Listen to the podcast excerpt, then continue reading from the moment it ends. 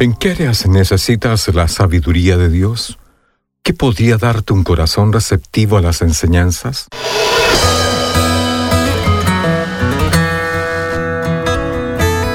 Bienvenidos a nuestro pan diario. El tema para el día de hoy se busca sabiduría. La lectura se encuentra en Primera de Reyes capítulo 3. Da pues a tu siervo corazón entendido para discernir entre lo bueno y lo malo.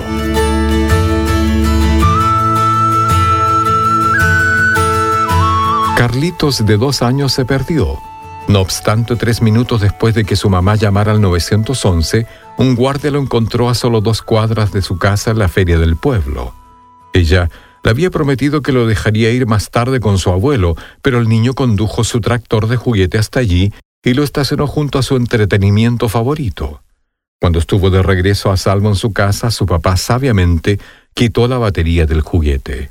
Carlitos fue bastante inteligente para ir donde quería, pero a los dos años de edad le falta otra cualidad clave, sabiduría. Y a los adultos a veces también nos falta.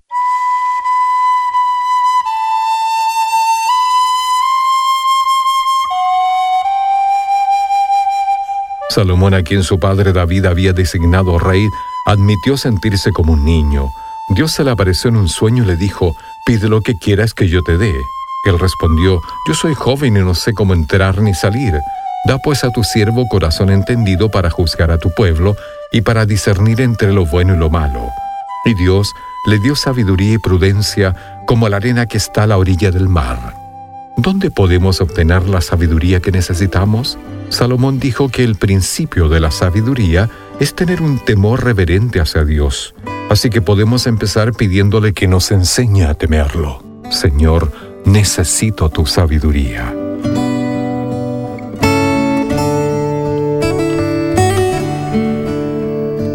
Para tener acceso a más información y otros recursos espirituales, visítenos en www.nuestropandiario.org.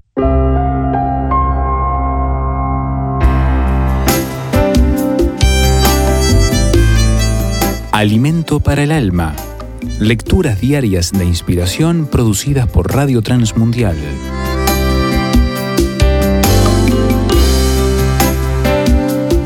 Antídoto contra el olvido. El ser humano es en general desmemoriado. Una parte de ello tiene que ver con nuestras capacidades finitas, pero hay otra parte, y bastante importante debo decir, que más que como una cuestión de capacidad, tiene que ver con la disposición a olvidar, a no retener, porque le quitamos importancia. Nuestra mente suele escoger selectivamente aquellos estímulos que quiere conservar.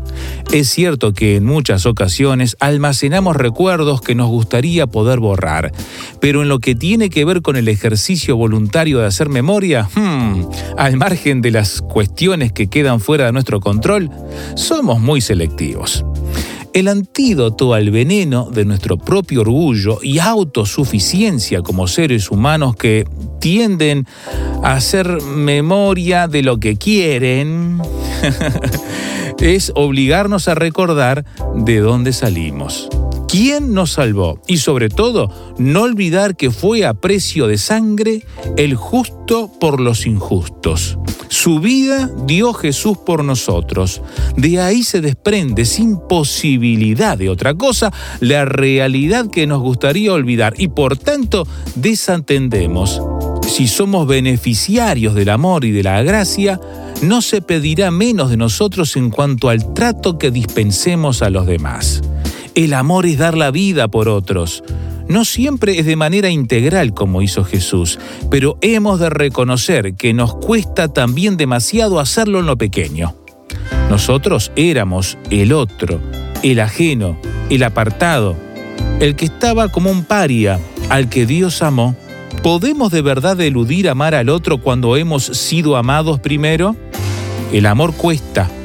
El amor es autosacrificio. Meditación escrita por Lidia Martín Torralba, España.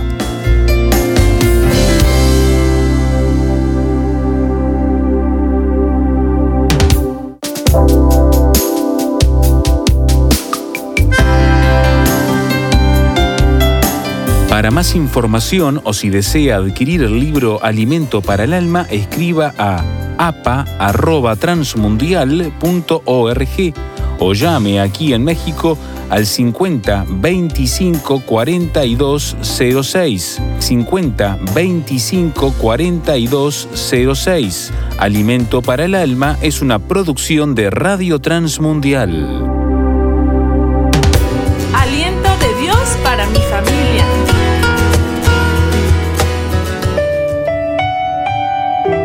¿Por qué la tribu de Leví no recibió territorios? Porque el Señor era su heredad. Hola, ¿cómo estás? La pregunta que he planteado tiene sentido cuando leemos el libro de Josué. A partir del capítulo 12, 13 y siguientes observamos cómo Josué entregó los territorios a las tribus de Israel. Cuando llegó el turno de considerar a la tribu de Leví, no le asignaron un territorio específico. La razón es verdaderamente sorprendente. Leeré Josué capítulo 13, versículo 33. Mas a la tribu de Leví no dio Moisés heredad. Jehová, Dios de Israel, es la heredad de ellos, como él les había dicho. Es probable que alguno de los integrantes de esa tribu hubiera protestado ¿Por qué nuestros hermanos sí tienen territorios? ¿Acaso nosotros no somos dignos de recibir aunque sea algo pequeño? La razón que Dios era la heredad de ellos es muy importante, porque su trabajo consistiría en servir en el tabernáculo y en el templo. Las tribus apoyarían con el 10% de sus cosechas, pero esa no fue la razón. El Señor les dijo, yo soy su heredad. Cuando considero esto, pienso en ti y en mí. Difícilmente vamos a encontrar nuestro cuadro genealógico para saber si pertenecemos a la tribu de Leví. Pero cuando leemos las palabras del Señor Jesucristo en Marcos capítulo 10, versículo 45, porque el Hijo del Hombre no vino para ser servido, sino para servir y para dar su vida en rescate por muchos. Si el Señor Jesucristo vive en tu corazón, eres nueva criatura, perteneces a su reino, tiene cuidado completo de ti, sin importar tus raíces sociales, étnicas, económicas o religiosas por el hecho de haberlo recibido en tu corazón y de vivir cada día para que gobierne tu vida, se ha comprometido en ser tu heredad. Es decir, día a día va a proveer lo que te hace falta. El Salmo 16, versículo 5 declara, Jehová es la porción de mi suerte y de mi copa, tú sustentas mi suerte. El Salmo 73, 26 también declara, mi carne y mi corazón desfallecen, mas la roca de mi corazón y mi porción es Dios para siempre. Quiero terminar este devocional leyendo el Salmo 142, versículo 5. Clamé a ti, oh Jehová. Dije, tú eres mi esperanza y mi porción en la tierra de los vivientes. Qué maravillosa verdad saber que no estás solo, que Dios tiene cuidado de ti él es tu heredad. Vive confiando que el Señor es tu refugio y por supuesto para tu familia. Ánimo. Envío un saludo cordial a la familia Sánchez Saucedo, especialmente a los pequeños Benjamín, Santiago, Mateo y Abimael. Son constantes en escuchar este devocional. Soy Constantino Varas de Valdés que tengas un gran día.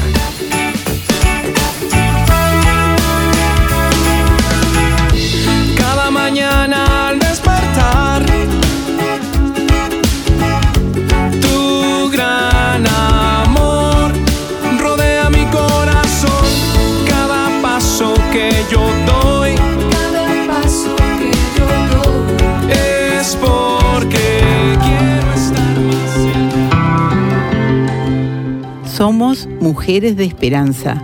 Unidas elevamos nuestras voces al Señor, orando por nuestro mundo.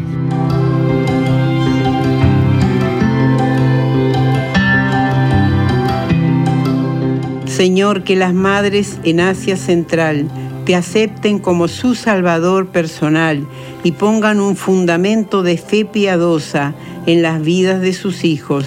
Ayúdalas, Señor, te lo pedimos en el nombre de Jesús. Amén.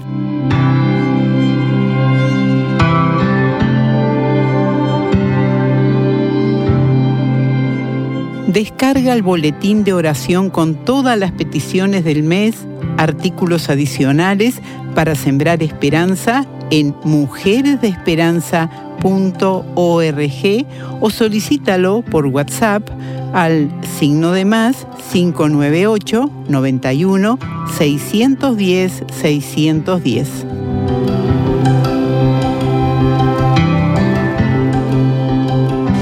Solo una voz inspira tu vida, inspira tu vida. Una voz de los cielos, con el pastor Juan Carlos Mayorga. Bienvenidos.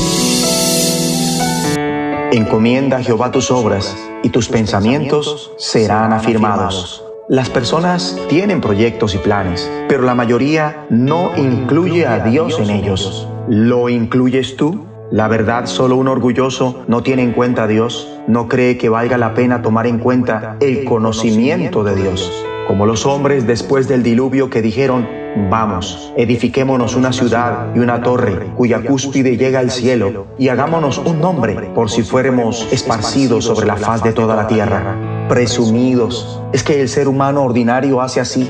El hombre hace muchos planes e ignora que solo se realiza el propósito divino es como el que planea edificar su casa sin justicia, sus salas sin equidad, sirviéndose de su prójimo de balde y no dándole el salario de su trabajo.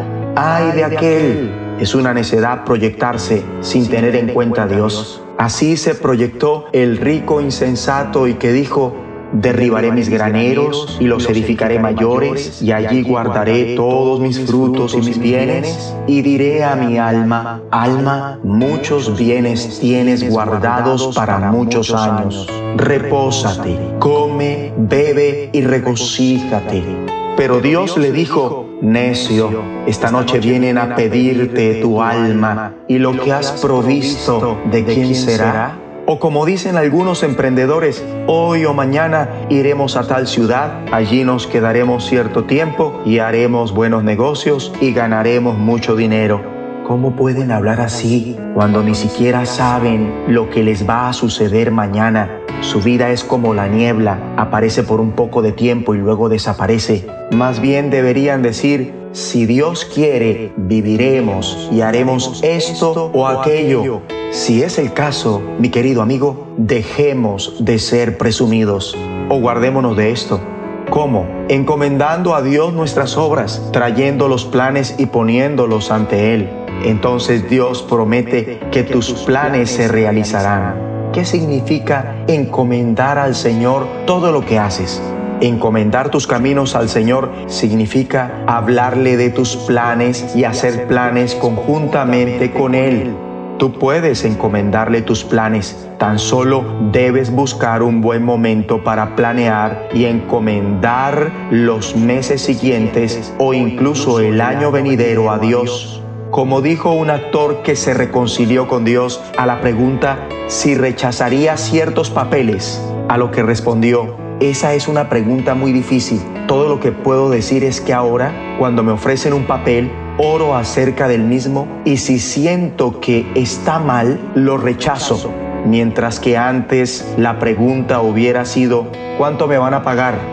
Una voz de los cielos advierte, ay de los hijos rebeldes, que hacen planes sin contar conmigo y preparan proyectos que yo no les inspiro y a mí no me consultan. Encomendarse al Señor significa consultarle y hablar tus planes con Él buscando su sabiduría y su consejo. En las decisiones importantes, una persona sabia verifica que ha oído con exactitud al Señor. Si has encomendado tus planes al Señor, puedes confiar en su promesa de éxito. Dios tiene soberanía sobre tus proyectos. El hombre propone y Dios dispone. Uno puede planear su vida, pero el Señor decide lo que a uno le va a suceder. Oremos. Gracias Dios Padre, porque me das la libertad y la responsabilidad de hacer planes. Ayúdame a no hacerlos sin tenerte en cuenta y perdóname por los planes presuntuosos. Dios mío, asocia mis decisiones a mi futuro, a tu propósito. No dejes que sea pasivo ni tenga un sentimiento fatalista al respecto. Más bien, que esto me dé ánimo para estar seguro de que en última instancia tú tienes el control de mi vida. Y gracias porque puedo confiar en que tú harás que todo obre para bien para aquellos que te aman. Por eso este año quiero encomendarte todos mis planes para el futuro. En el nombre de Jesucristo. Una voz de los cielos, escúchanos, será de bendición para tu vida. De bendición para tu vida. Hola, soy Dorothy. ¿Cómo estás hoy? Es un placer estar nuevamente hablando contigo sobre un pequeño libro que mi esposo escribió llamado Alimentando la Fe. Algunos de ustedes saben que Tu búsqueda de Dios ha sido un libro ampliamente utilizado en todo el mundo. Tal vez ya hayas recibido tu copia. Era necesario escribir otro libro para ayudar a las personas a entender cómo crecer y cómo recibir lo que Dios tiene que decir de la palabra de Dios. ¿Sabías que es normal que nos gocemos al reunirnos diariamente con el Señor? Cualquier día no vivido en Cristo es un día perdido. No significa que no me salvaré, pero cuando llegue al cielo será como si al mirar en un libro apareciera una página en blanco. Yo necesito hablar con el Señor y recibir todo lo que Él tiene para decirme, pero esto lo debo obtener de la palabra de Dios para mi propia vida. Soy una gran creyente en el estudio de la Biblia. Me gusta escuchar del ministerio de algunos de los grandes hombres que Dios ha levantado para predicar su palabra. Me dedico a escuchar y a obedecer las cosas que el Señor está diciendo a través de aquel ministerio, pero nada de esto puede compensar lo que tú necesitas como alimento diario. Como una persona que en el pasado vio a muchos niños llegar al mundo en Europa, para mí no era adecuado simplemente decir,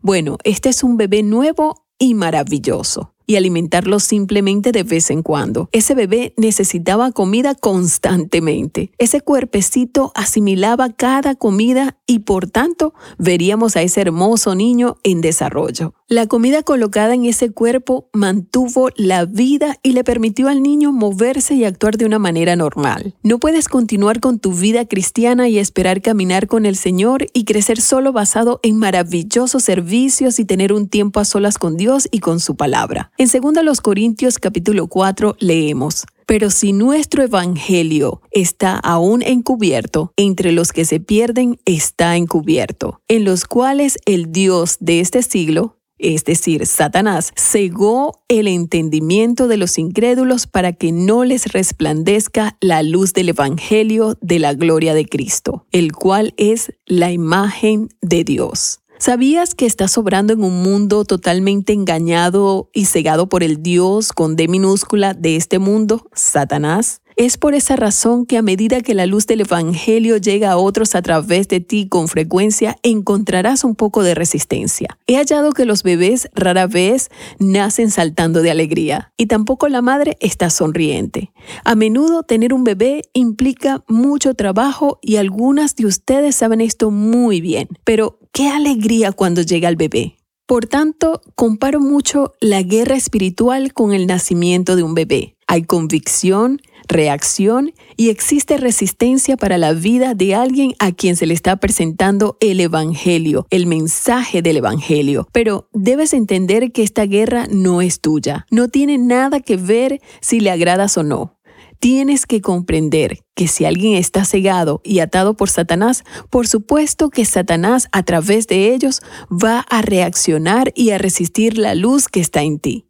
A menudo, antes de que alguien se entregue a Cristo, ocurre una guerra que realmente se llama convicción. Hay una batalla en marcha. Satanás está diciendo, no hagas eso, no seas ridículo, no escuches eso, aplázalo hasta mañana. Tú estás bien, no necesitas hacer eso. Al mismo tiempo, con una voz tierna y amorosa, el Señor Jesús está llamando a esa persona hacia sí mismo. Quizás tengas carga por la persona que tú quieres para que conozca al Señor. Te puedo asegurar que una forma clave para verlos salvados es que tú estés en comunión con el Señor diariamente a través de su palabra. Así entenderás de qué se trata la guerra espiritual. Comprenderás que en los lugares celestiales en Cristo tenemos la victoria y Él nos da la autoridad para que podamos reclamar y creer que las vidas serán liberadas del entenebrecimiento de sus mentes causados por Satanás y que esas mentes estarán abiertas al Evangelio glorioso. Podemos orar y crecer, mientras nuestro Señor intercede para que puedan ser alcanzados. Su deseo es ver que estas preciosas vidas cercanas a nosotros lleguen a conocerlo a Él mismo. Si deseas mayor información sobre cómo tener una comunión diaria con Dios, recuerda ese libro que hemos ofrecido, Alimentando la Fe. Te enviaremos el enlace para que lo descargues a través de mi correo electrónico dorothy@transmundial.org. dorothy@transmundial.org. Hola lectores de la Biblia, bienvenidos a la sinopsis de la Biblia.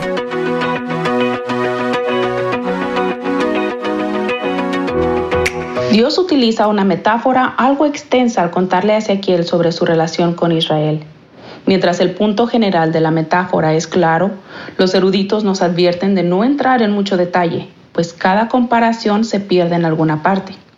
Aquí está lo que vemos. Israel es una huérfana abandonada, no amada y abandonada a la muerte. Pero luego alguien, el rey del universo, la rescata y la cuida hasta que se restablece. Él incluye 19 verbos para describir lo que Él hizo por ella.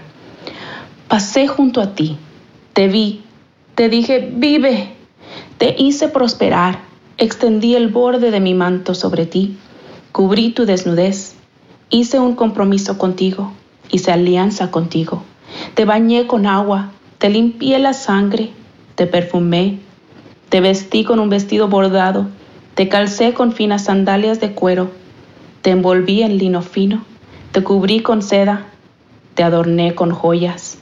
Te puse pulseras en tus muñecas y un collar en tu cuello. Puse un anillo en tu nariz y aretes en tus orejas y una hermosa corona en tu cabeza. Te otorgué esplendor. Finalmente ella termina amando los regalos del rey más que al rey mismo.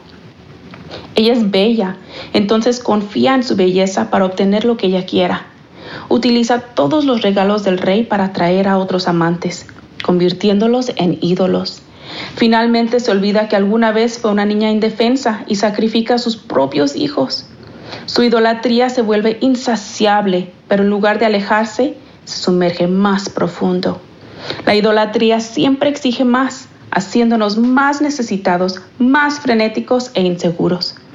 Pasa de ser una prostituta que recibe regalos de sus amantes a ser alguien que está tan desesperada por amor y seguridad que es ella quien les da regalos para mantenerlos cerca.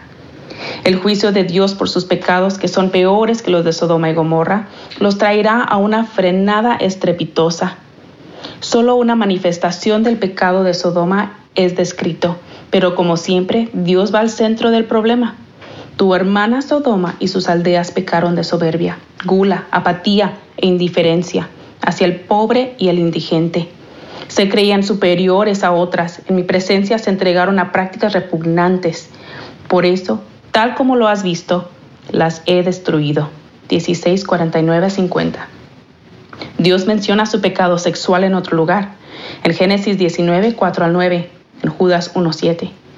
Y no lo ignora aquí tampoco, pero él cava más profundo que sus acciones abominables y apunta hacia su orgullo y arrogancia, sus actitudes pecaminosas manifestadas en otras áreas. Dios les dio tanto que vivieron en el lujo sin preocuparse de los pobres y los indigentes. Y Jerusalén, dice él, es todavía peor. Su castigo por sus pecados será muy parecido a la muerte, pero él restaurará sus riquezas. El capítulo 17 nos da una parábola de la naturaleza. Un águila muy grande, el rey Nebi, arranca un retoño y lo deja caer en otro lugar, y se convierte en una vid frondosa. El retoño es el rey Joaquín, quien se rindió ante Nebi, fue capturado y fue provisto por el resto de su vida. Nebi practica más jardinería, plantando el rey Sedequías en Judá para que maneje las cosas. Pero a diferencia de la primera vid, Sedequías alcanza a un águila diferente, Egipto, que vuela justamente sobre su cabeza. Sedequías quiere ser arrancado y trasplantado, pero en lugar de esto, se marchita y muere, porque Egipto no es el pueblo elegido de Dios. Dios prometió todo esto hace mucho tiempo. Envió a Jeremías a advertir a los reyes de Judá para que se rindan a Babilonia, pero solamente el rey Joaquín siguió el plan. Todos los demás buscaron una ruta de escape y obtuvieron lo que Dios prometió, juicio y exilio. Dios plantará una ramita en Israel y crecerá hasta ser un cedro que dará fruto y dará sombra, y será un hogar para toda clase de pájaros. Esto apunta hacia el Mesías y su reino venidero. Vistazo de Dios. Israel ha despreciado a Dios y ha roto el pacto. ¿Y sabes cuál es su respuesta? Él se inclina. Él ensancha y profundiza la relación con su pueblo al expandir el pacto. Ellos rompieron el pacto condicional, entonces Él crea un pacto eterno. Ellos se han olvidado del pacto, pero Él lo recordará. Ellos lo rompieron y Él hará expiación por sus pecados. Él cubrirá el costo por sí mismo. ¿Puedes verlo avisándoles del plan de la llegada de Jesús a escena? Este ha sido su plan todo este tiempo, restaurar a su pueblo para sí mismo. El amor excesivo de Dios es impactante, asombroso y produce alabanza. Él es donde el júbilo está. La sinopsis de la Biblia es presentada a ustedes gracias a D-Group, estudios bíblicos y de discipulado que se reúnen en iglesias y hogares alrededor del mundo cada semana.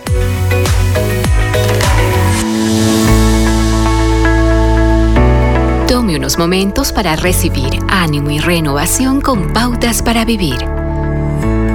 La batalla sobre la cultura comenzó en el jardín del Edén, cuando el esposo y la esposa tuvieron que decidir si escuchaban la voz de Dios o escoger dar las espaldas a su creador y hacer lo que ellos querían. Cuando Adán y Eva tomaron la decisión que por siempre alteró la humanidad, el campo de juego se niveló. Hoy, sin embargo, cuando usted enfrenta una decisión, la gente le dice, adelante, hazlo, todos lo hacen. No quieres ir contra la corriente. Y con frecuencia usted dice, ¿por qué no? Es así como Dios nos hizo, entonces no debe estar mal. La historia de la humanidad es realmente una historia de conflictos culturales. ¿Acaso Noé escuchó la voz de la gente riéndose cuando les hablaron del diluvio y se apartó calladamente y construyó el arca que salvaría a su familia? ¿Consideró Abraham la dificultad de la jornada cuando Dios le dijo que era tiempo de salir para una tierra que le entregaría o simplemente obedeció? Y Lot justificó el comportamiento moral de sus conciudadanos, ignorando los ruegos de los tres mensajeros angelicales que le dijeron que Dios iba a destruir la malvada ciudad. Tome tiempo para leer Hebreos 11 en el Nuevo Testamento y allí encontrará datos biográficos de un gran número de personas que pelearon batallas culturales y que con frecuencia fueron perseguidas y aisladas. En ocasiones también se convirtieron en mártires, pero nunca se rindieron o desistieron escogiendo caminar solos con Dios que caminar a la luz de los hombres. La mayoría de veces los desafíos vienen en cosas pequeñas y tendemos a decir, bueno, eso realmente no importa. Pero los pequeños compromisos luego forman parte del fundamento para más grandes decisiones. Es mucho mejor caminar el camino solitario con integridad y clara conciencia que abrazar la buena vida que le deja vacío y bancarrota espiritual. Acaba de escuchar a Eduardo Palacio con Pautas para Vivir, un ministerio de Guidelines International. Permita que esta estación de radio sepa cómo el programa le ha ayudado.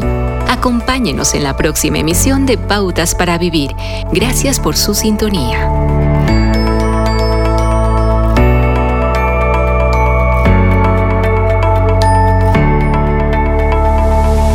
Capítulo 11 El Señor detesta el uso de las balanzas adulteradas, pero se deleita en pesas exactas. El orgullo lleva a la deshonra, pero con la humildad viene la sabiduría. La honestidad guía a la gente buena, la deshonestidad destruye a los traicioneros. Las riquezas no servirán para nada en el día del juicio, pero la vida recta puede salvarte de la muerte. La honestidad dirige los pasos de los justos. Los perversos caen bajo el peso de su pecado.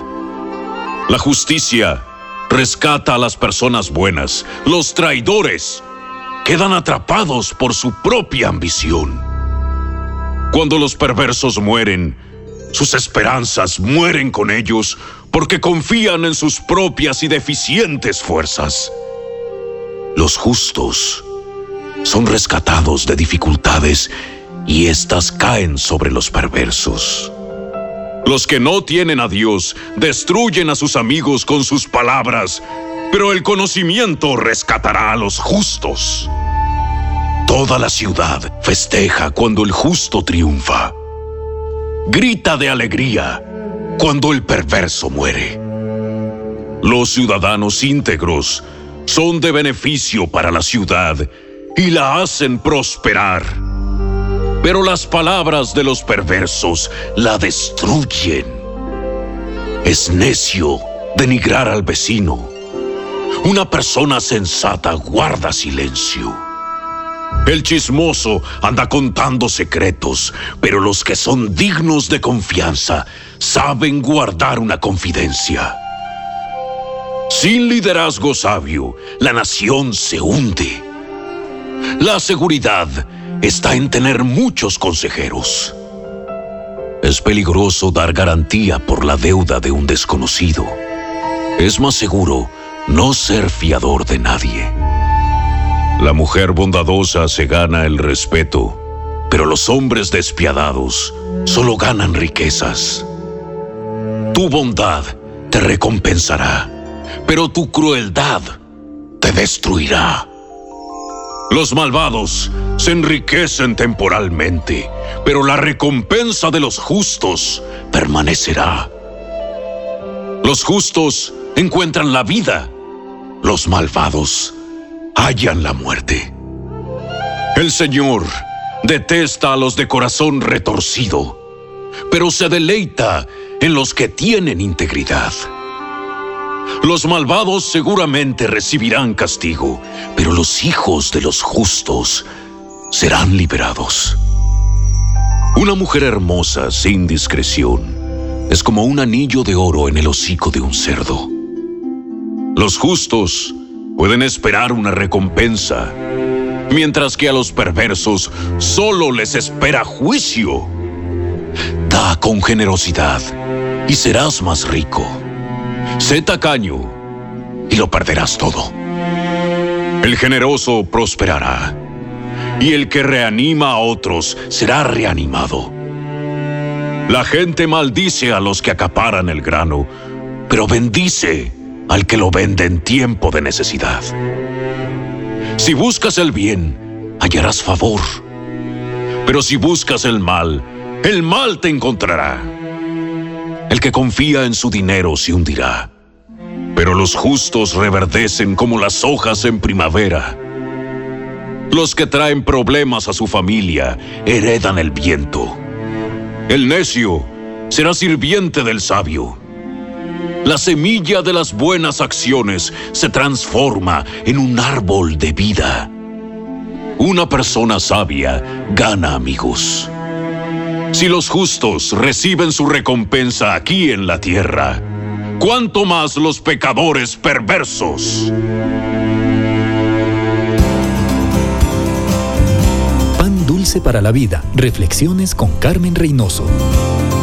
¿Cuántas veces repetimos a nuestros pequeños lo importante de hacer las tareas ahora para un mañana prometedor? ¿Nos entienden? Muy difícil. El niño y el joven viven el ahora. Para ellos el futuro es intangible. Pero para nosotros es real. Si entre padres e hijos hay tanta diferencia de entendimiento, ¿se imaginan nosotros con Dios? Mis pensamientos no son vuestros pensamientos. Mi camino no son vuestros caminos. ¿Comete Dios errores? En la cruz hay error de Dios. Judíos, griegos y romanos así lo creían. No podían estos poderosos aceptar un Dios débil que se dejara crucificar por sus enemigos. Pero la cruz no fue un error. Fue una muestra de amor inigualable. El cumplimiento de un plan perfecto, preparado desde la eternidad para acercar a Dios Santo con sus criaturas pecadoras. Cristo, el único justo, cargó nuestro pecado. La resurrección selló su victoria. ¿Quieres verdadera vida? Hay vida en Jesús. Recíbela.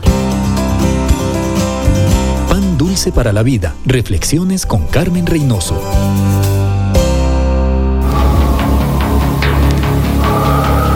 En las nubes de la incertidumbre, el dolor y el desaliento, surge un rayo de esperanza en la voz internacional de la radio de Guillermo Villanueva.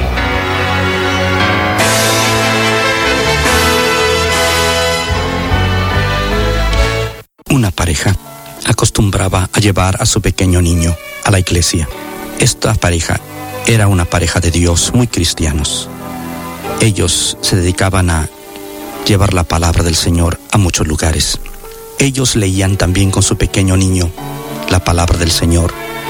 Lo traían para que escucharan la palabra del Señor. Ellos oraban por él.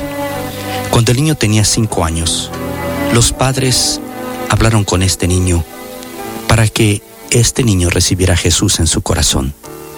Y me dijeron ellos, para nuestra sorpresa, este niño puso una resistencia increíble a la persona de Jesucristo. Sí, mi amigo, esto me hace pensar, como lo hemos mencionado en las pláticas anteriores, la necesidad y cómo podemos ganar a nuestros hijos en el hogar.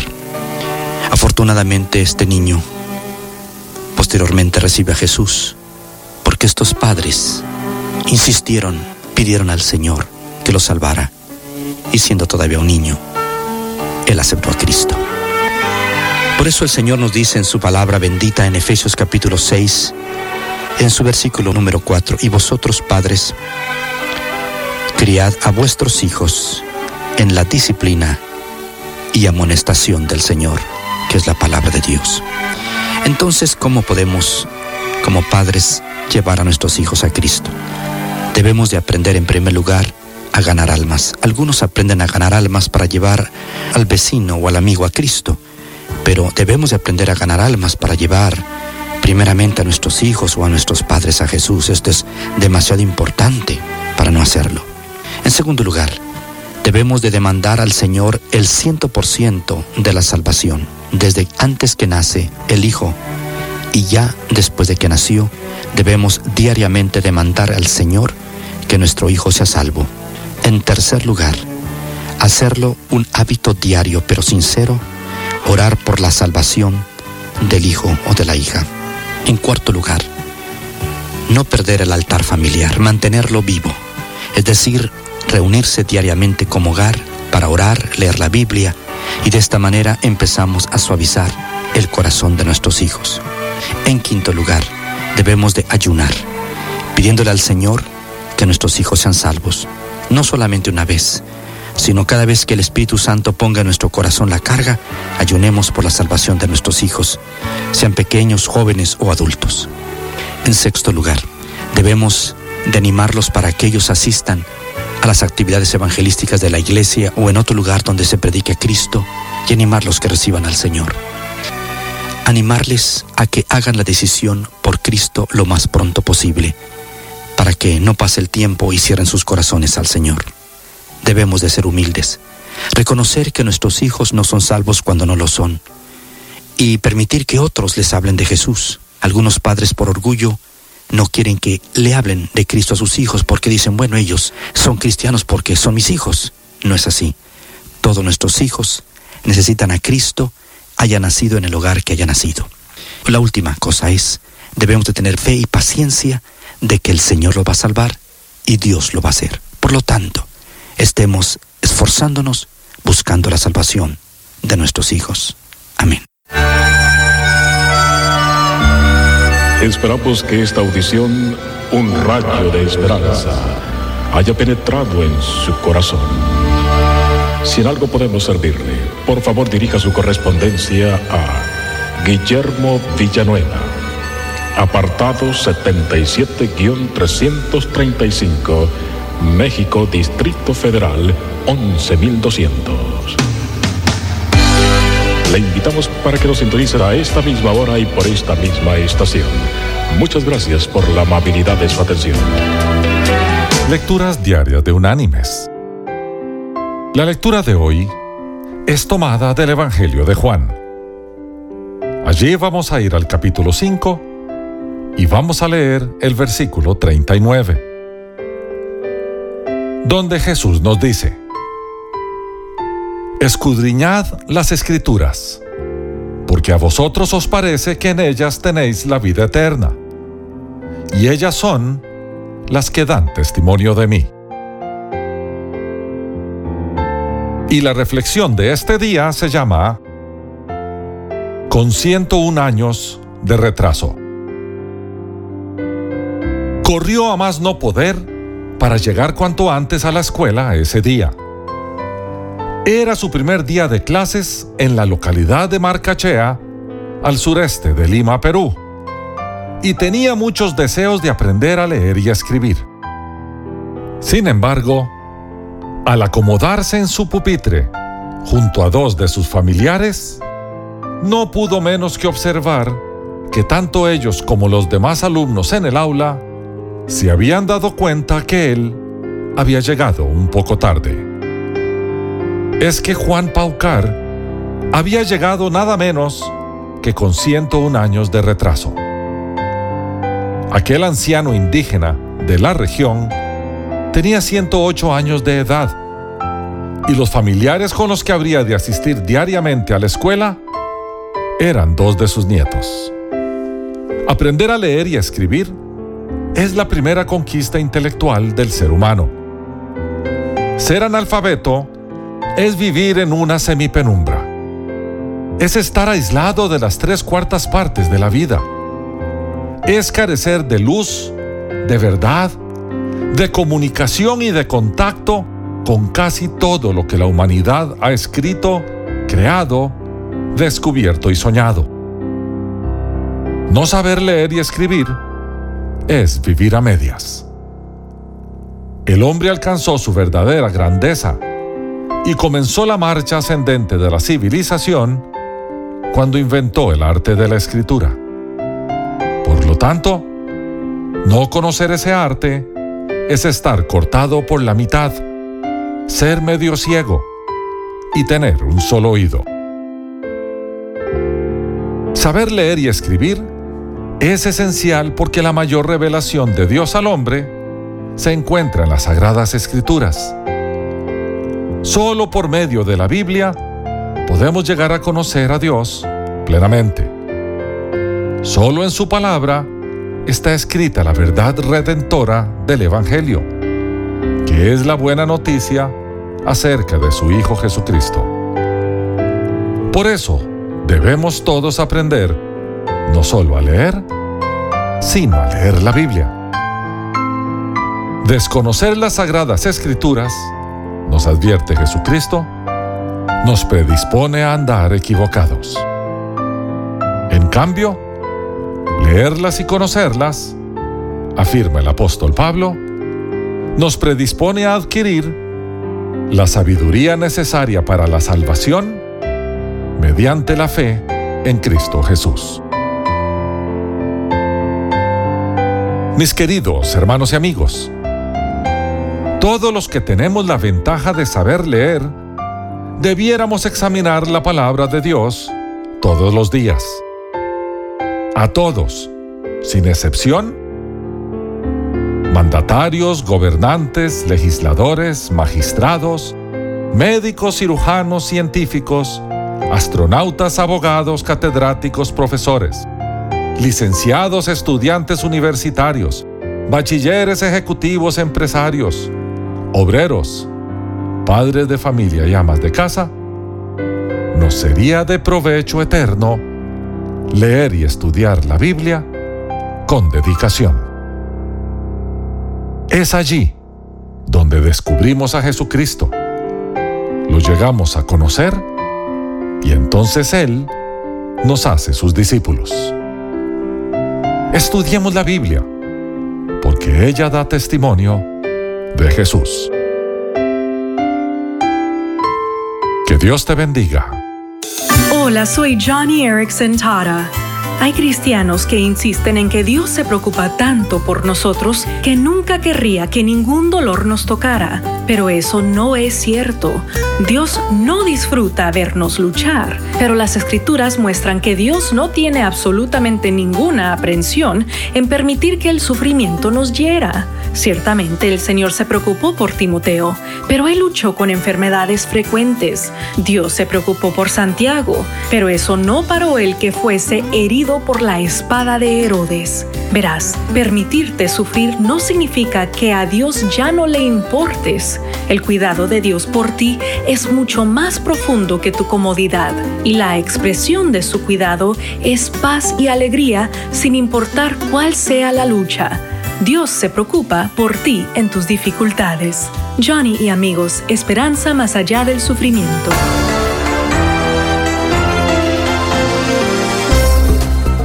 Gusto que nos acompañe nuevamente en otra edición de Cultura Financiera. Les saluda Milenka Peña y el día de hoy estoy muy contenta porque tenemos un invitado especial, así que yo me voy a retirar del micrófono y voy a dejar al doctor Andrés Panaciu que sea quien haga el programa del día de hoy. Ay, muchísimas gracias, Milenka. El día de hoy tengo el placer y el honor de poder presentar a nuestra audiencia a un amigazo del alma, mi tocayo, Andrés Gutiérrez. Andrés, ¿qué tal? ¿Cómo estás?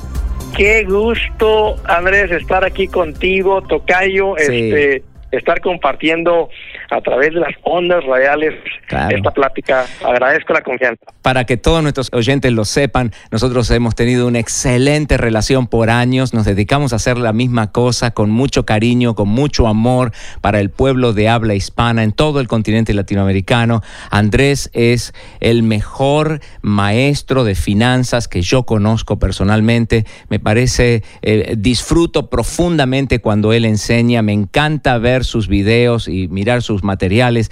Y para mí es un honor que estés en nuestro programa de cultura financiera, Andrés.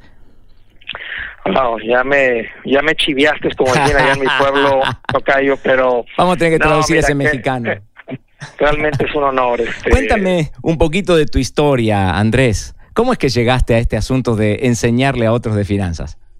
Fíjate, este, yo arranco mi carrera como asesor financiero, que simplemente es una palabra dominguera para un agente de seguros y de inversiones, un agente de ventas Sí. que se llama asesor financiero, pero como un ciego ayudándole a una persona a cruzar la calle. Según yo, que ayudaba a las personas a ganar con el dinero, cuando mi esposa y yo estábamos viviendo una tormenta, cuando te digo una tormenta financiera, Tocayo, Sí, estoy hablando sí. de que eh, batallábamos para hacer el pago de la casa, Sí. eh, tarjetas de crédito era algo que continuamente estaba creciendo, como había cero orden en nuestro hogar, eh, a veces llegábamos al supermercado, una tarjeta no pasaba y la otra, eh, préstamos estudiantiles, un pago de carro. Mira, no te exagero cuando te digo que el matrimonio colgando de una telaraña. Ay, qué cosa, ¿eh? ¿Y cómo fue ese cambio, no? Que, ¿cómo, ¿Cómo es que encontraste la luz? Mira, algún día estoy escuchando por la radio y de repente me topo con un hombre que se llama Dave Ramsey y, y al principio pensé que era un poco ofensivo, muy ofensivo, porque decía que, hey, es tu culpa y este no necesitas el crédito. Y dije, ¿cómo puede estar diciendo esto en Estados Unidos? Yo estaba viviendo ahí en San Antonio, Texas. Pero sabes que todo lo que decía tenía sentido y lógica. Entonces, mi esposa y yo tomamos una decisión a, a empezar a vivir de esta manera, a pesar de que me tomó meses en, en realmente captar el mensaje, porque se me hacía tan loco lo que decía que vivir sin crédito. Cuando yo decía, yo escuchaba que toda la gente decía crédito, crédito, crédito. Entonces, lo empezamos a Sí, vivir. sí.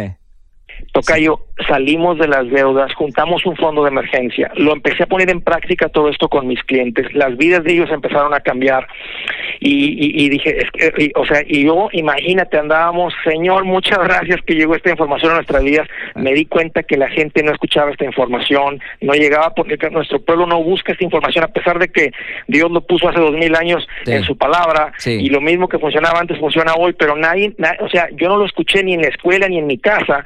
Entonces, este, un día vino una invitación de ese señor Dave Ramsey, aceptamos la invitación y ahora imagínate eh, el privilegio de poder compartir los principios que cambiaron nuestras vidas, ahora Sí. compartirlos con nuestro pueblo. Sí, pues tu historia es una historia de esperanza y de ánimo a la gente, igual que la nuestra en casa, ¿no es cierto? Y es una muy buena manera de decir a todos los que nos están escuchando, señores, sí se puede, sí hay una forma de salir, sí hay una forma de salir del hoyo en el que estamos. Eh, eh, quizás la tarea número uno es parar de continuar cavando, ¿no? Estamos tan contentos de que puedas estar con nosotros y te invitamos a que estés en otro programa para que nos cuentes un poquito más sobre lo que haces el día de hoy en Estados Unidos y también en el continente latino. Sería un placer, muchas gracias. Esta fue una producción de El Instituto para la Cultura Financiera.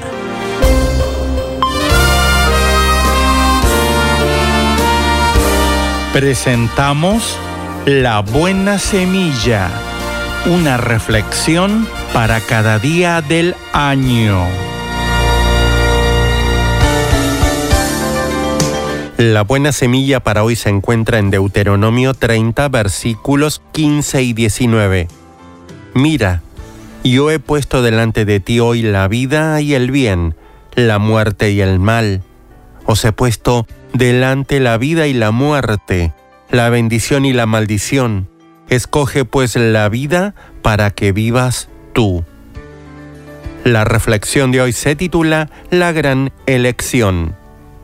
La vida incluye una sucesión ininterrumpida de decisiones que debemos tomar. Estas pueden concernir al presente, es decir, a nuestros pequeños problemas cotidianos o, al contrario, pueden comprometer el futuro, acarreando consecuencias trascendentales durante toda la vida y peor aún respecto al futuro eterno. Si usted no conoce a Dios, es semejante a un viajero que llega a una encrucijada. Ante usted se abren dos caminos entre los cuales debe elegir. Su apariencia puede ser engañosa. Ancho es el camino que conduce a la perdición y estrecho el sendero que lleva a la vida. Mateo 7 versículos 13 y 14. El camino ancho parece mucho más fácil y es tranquilizador hallarse en gran compañía.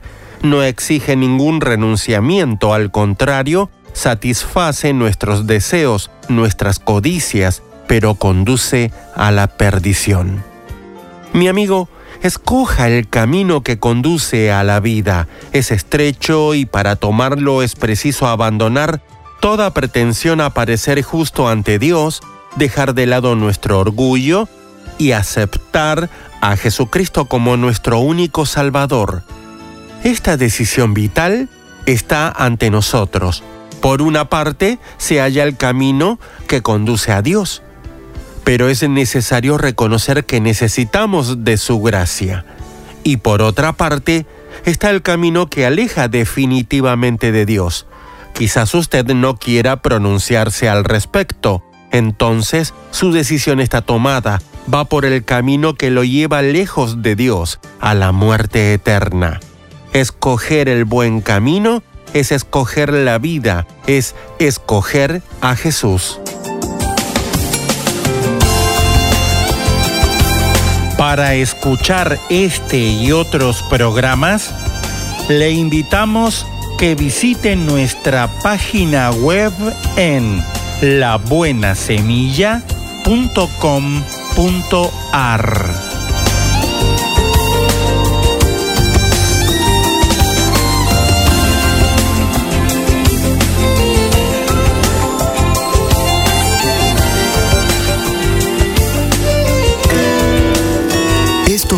la palabra para ti hoy. Y la palabra para ti hoy es Hambre del alma, escrita por Bob Gass. En Salmos 142, 4 leemos, No hay nadie que se preocupe de mí. Las mujeres que se sienten aisladas y solas con frecuencia se acercan a sus esposos para satisfacer lo que se conoce como el hambre del alma. Es un rol que muchos hombres nunca han desempeñado muy bien. Y la vida moderna tampoco ayuda. Un siglo atrás existía una gran camaradería y hermandad entre las esposas y las madres. Cocinaban juntas, iban a la iglesia juntas y envejecían juntas. Sin embargo, hoy día la familia extendida casi ha desaparecido por completo y esto ha privado a las mujeres de esa fuente de apoyo tradicional. Más aún, las familias modernas se mudan cada tres o cuatro años y esto impide que desarrollen amistades duraderas. También es importante que las mujeres entiendan que los hombres simplemente no pueden satisfacer algunas de sus necesidades. En Anne of Green Gables, hay un momento maravilloso cuando Anne, siendo una adolescente, dice, una amiga de uña y carne, una amiga íntima, ya sabes, realmente un alma gemela en quien pueda confiar lo más profundo de mi alma. He soñado toda mi vida con conocerla. Ese personaje expresa un anhelo que es común para las mujeres, pero no es tan típico en los hombres. Es la necesidad de una amistad íntima. Y es la clave para comprender la depresión que es común entre muchas mujeres. El salmista David lo captura en esas palabras. Vuelvo la mirada a la derecha y nadie viene en mi ayuda. No hay nadie que me defienda, no hay nadie que se preocupe de mí. Para combatir esta sensación de aislamiento es importante para las mujeres mantener una red de amigas a través de las clases de ejercicios, los grupos de pasatiempos y las actividades de la iglesia. Las conversaciones entre ellas pueden sonar casuales, pero la relación que se establece hace que la vida sea mucho más grata.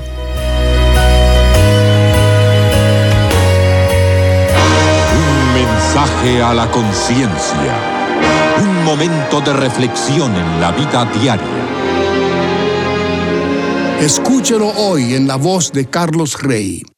En este mensaje tratamos el siguiente caso de una mujer que descargó su conciencia de manera anónima a nuestro sitio conciencia.net, autorizándonos a que la citáramos. Soy una joven de 24 años y vivo con mis padres. Mi madre se enojó mucho porque no logré ser médica y me compara con mi hermana menor, quien pudo completar sus estudios antes que yo. He caído en una depresión por no hacerla feliz con mi carrera y mi vida. Yo trato de dirigirme a ella con respeto, pero ella no se siente honrada. Tengo trabajo y sigo asistiendo a la escuela. Le he dicho que quiero mudarme para independizarme, pero ella lo toma mal y me dice que no me mude sino hasta que me case. Este es el consejo que le dio mi esposa. Estimada amiga, comprendemos por qué se siente descorazonada. Por lo general, cuando alguna persona a quien amamos está decepcionada de nosotros, eso hace que nos sintamos mal. Esa sensación de deficiencia nos lleva entonces a tener pensamientos recurrentes que ponen en tela de juicio todo lo que creemos acerca de quienes somos. Y cuando dudamos de nosotros mismos, es muy difícil estar motivados acerca del futuro. Es posible que su mamá la presione a usted debido a que ella nunca logró lo que quiso en su propia vida y como resultado quiere que a diferencia de ella usted no tenga que arrepentirse de nada a lo largo de su vida. O tal vez crea que le corresponde a ella como mamá suya ejercer presión cuando usted no obtiene los logros que ella piensa que usted es capaz de alcanzar. Los padres que tienen hijos adultos deben pasar de ser proveedores, protectores y maestros a ser amigos cercanos que los animan. Sin embargo, algunos padres nunca llegan a comprender que ese cambio en la relación es saludable y otros padres dejan que influyan en ellos su propia inseguridad y personalidad dominante o su propia inmadurez y egoísmo. Su mamá concibe que ella la protege al mantenerla en casa hasta que usted se case. Pero ¿qué tal si usted decide no casarse?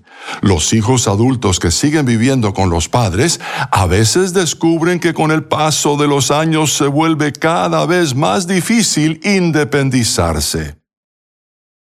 Si usted cuenta con los recursos económicos necesarios para vivir por su propia cuenta, entonces creemos que el mudarse e independizarse es una opción aceptable. No obstante, esa decisión la debe tomar conforme a su contexto cultural, ya que algunas culturas no permiten que las mujeres vivan por su propia cuenta. Usted dice que a pesar de dirigirse a su mamá con respeto, ella no se siente honrada por usted, ya que uno de los diez mandamientos es honrar a padre y madre, le aconsejamos que siempre honre a su mamá. Sin embargo, honrarla no significa obedecerla o estar de acuerdo con ella en todas las cosas, ni significa que usted esté obligada a ejercer la profesión que ella desea que practique. Con eso termina lo que recomienda Linda, mi esposa. El consejo completo puede leerse con solo ingresar en el sitio conciencia.net y pulsar la pestaña que dice casos y luego buscar el caso 723. Para recibir un mensaje a la conciencia por correo electrónico, ingrese a conciencia.net y suscríbase hoy mismo. Era un mes de abril y estábamos en un lugar entre las montañas donde puedes experimentar cualquiera o todas las cuatro estaciones en un solo viaje.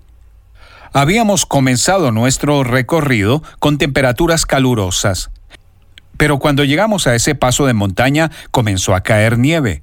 Me refiero a un tipo de nieve gruesa y con grandes copos. ¿Sabes algo? De hecho, todos comenzamos a cantar. Esa nieve fue una mezcla de bendición. Era increíblemente hermosa, pero a veces casi nos cegaba y hacía que nuestro viaje fuera más lento y arriesgado. Luego vimos una delgada línea de sol entre la parte inferior de las nubes de nieve y las cimas de las montañas que estaban más adelante. Estábamos emocionados porque ese era nuestro futuro. Hoy quiero tener una palabra contigo acerca del tema cielos más brillantes por delante. Fue duro manejar y el viaje se estaba volviendo más difícil y más peligroso. Pero estábamos tranquilos porque sabíamos que había cielos más brillantes por delante y pronto realmente estábamos disfrutando de la luz del sol por todas partes. Puede ser que en este momento te encuentres conduciendo un trayecto en el viaje de tu vida que es bastante difícil. Te estás cansando de lo difícil que es seguir avanzando. Estás ansioso por lo que podría pasar y te preguntas cuánto tiempo vas a estar así. Necesitas ver un poco de sol. Y hay algo de sol. Me gusta esa seguridad prometida en el Salmo 30, versículo 5. Esa es nuestra palabra para hoy, de la palabra de Dios donde dice, si por la noche hay llanto, por la mañana habrá grito de alegría. Eso sí es un poco de sol, ¿verdad? La Biblia nunca niega que tendremos temporadas de dolor y luego de llanto. Pero Dios quiere que veamos el sol debajo de las nubes por delante.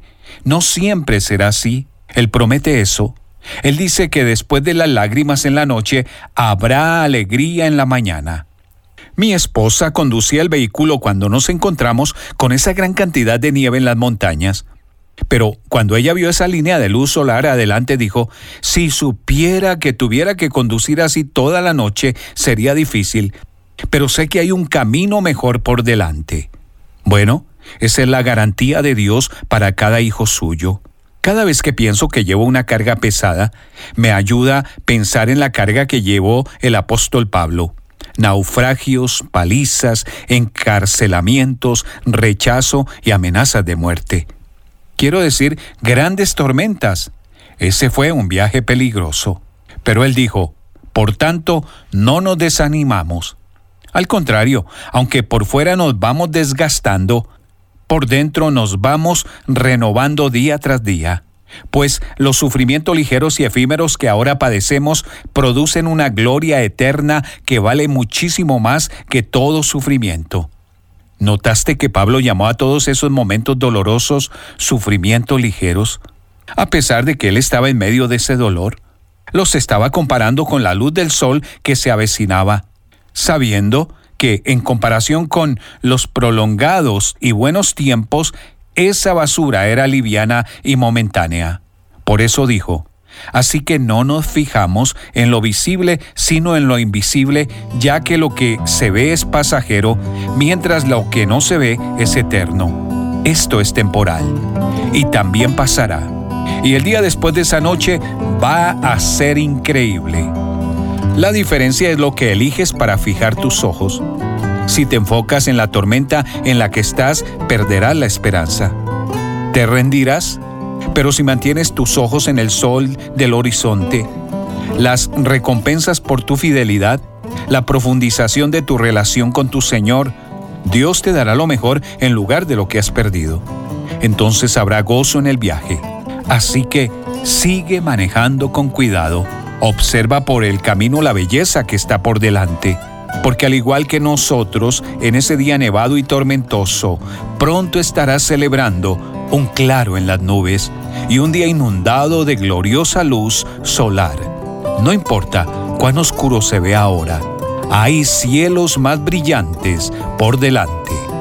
Una palabra contigo de Ran Hatchcraft.